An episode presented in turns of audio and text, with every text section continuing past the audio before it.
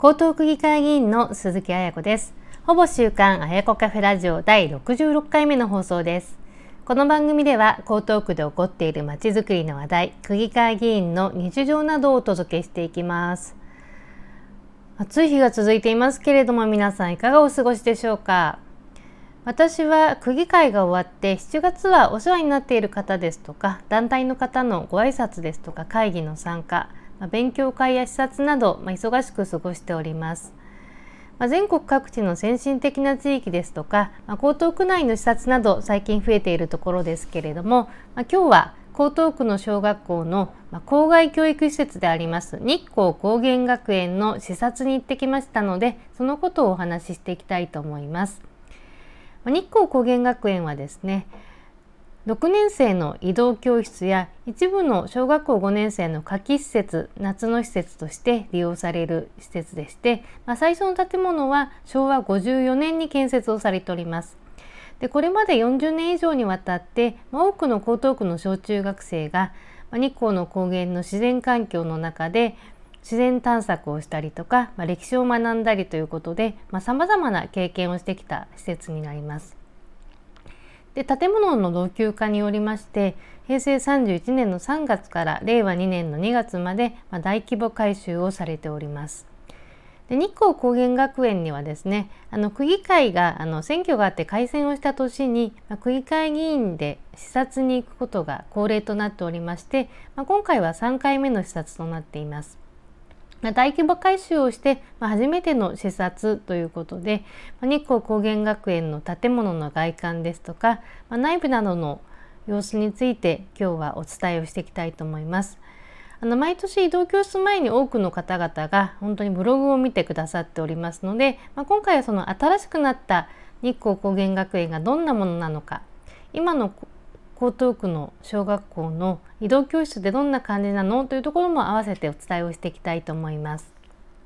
でまず、まあ、日光について日光の高原学園ある日光高原学園のある日光は日光東照宮ですとかあの神社仏閣、まあ、そしてですね高原の自然などもある、まあ、非常に有名な観光地でして、まあ、学習や観光にも適した施設となっています。で江東区からは、まあ、バスで3時間ぐらいの距離にありまして、まあ、お子さんたちもですね通っている学校からバスで移動しております。で今回は私たち区議会議員ですとか、まあ、同行いただいている副区長ですとか教育長教育委員会の皆さん議会事務局の皆さんと一緒にあのバスで日帰りで視察をさせていただきました。で宿泊施設についてはその、まあ、昭和54年に建設をされたものが改修前には築40年を超えていて建物の老朽化が目立っていたんですけれども、まあ、今回視察をしたところですね建物の構造はそのままにあの外装や内装など、まあ、全面改修をしております。で総工費が、まあ、9億1000万円ぐらいかけての大規模改修だったんですけれどもこれ約2年ぐらいかけての大規模改修となっております。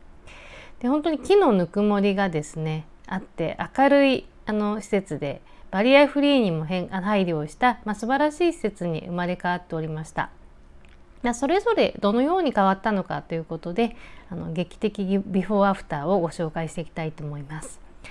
まずあの昭和感が溢れていた古風なお部屋は、まあ、明るくて新たに冷暖房施設を設置をして、まあ、綺麗な旅館のような和室にリニューアルをしていました。まあ、以前は合宿所みたいな形でしたね。で食堂はですね250人が食事できる広さで山小屋風の木のぬくもりにある内装に加えて、まあ、スクリーンとか音響施設なども入れて多目的に利用できる空間にリニューアルをされておりました。まあ、本当にね明るくて綺麗な空間になっていたなというふうな印象でした。そしてお風呂です。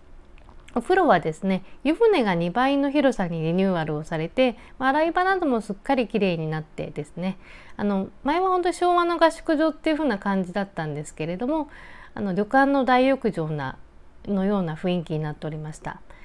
まあ、清潔感もねあの非常にいてあのあっていい施設だなと思いました。で体育館、まあ、これはですね、まあ、状態が良かったということであの大規模な改修といってもですね木の床の塗装塗装のみをリニューアルをして、まあ、清潔感がある明るい雰囲気に変化をしてきました、まあ、床も新しいので本当にピカピカでねすごいあのいい感じでした。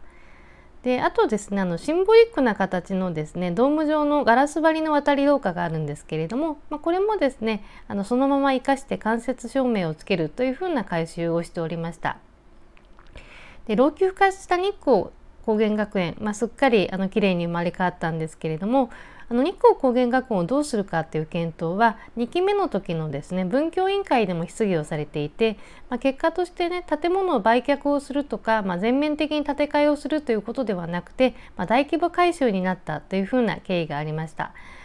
あの本当にね素晴らしい施設に生まれ変わって本当に良かったなと思います。で日光高原学園はあの子どもたちが、まあ、東照宮とかあの自然探索あの木彫りの体験とかキャンプファイヤーとか、まあ、2泊3日の移動教室で学ぶ思い出の場所になっております。で子どもたちあの日光高原学園でどんなあの移動教室を送ってるのかっていうことでちょっとモデルコースをね紹介をしていきたいと思います。まあ、1日目に学校を出発して、まあ、現場学習、まあ、見学とあとは学園でクリエーションをします。益子焼とか木彫りの里に行ったりということをあのしているそうです。で2日目はですね日光高原学園であの寝泊まりをして、まあ、現地の学習ということであの千丈ヶ原とか切り込みコース華厳の滝などの、ま、見学をして、まあ、夜はレクリエーションという形だそうです。で3日目がですねあの日光高原学園から現地の学習ということで東照宮とかねそういった二良山神社とかそういったところを巡っていく歴史を学ぶということでした。まあ、本当にですねあの自然環境が豊かで歴史的な建造物もあって木彫りの体験もできるということで、まあ、日光高原学園盛りだくさんのプログラムのあの移動教室になってます。で一つですね今日の質疑聞いてて驚いたのが、まあ、日光高原学園の周辺には熊が出没をするそうです。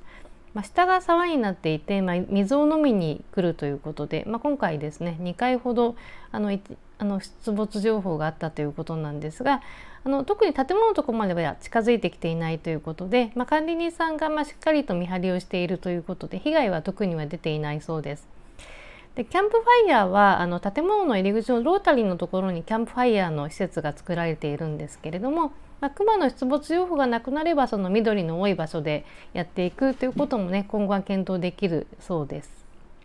で子どもたちには、まあ、本当にですね自然環境があふれるあのところ、まあ、そして安全な環境で、まあ、歴史や自然に触れながら集団生活をして、まあ、かけがえのない思い出を作ってほしいなと思っております。ま、今年はですね私は文教委員会に所属をしておりますのであの江東区の子どもたちの学習環境をよくできるようにあのですねあの学校生活、まあ、そしてこのような課外施設などの、ま、充実努めていきたいなと思います。まあ、今日はですね日光高原学園についてお話をさせていただきました。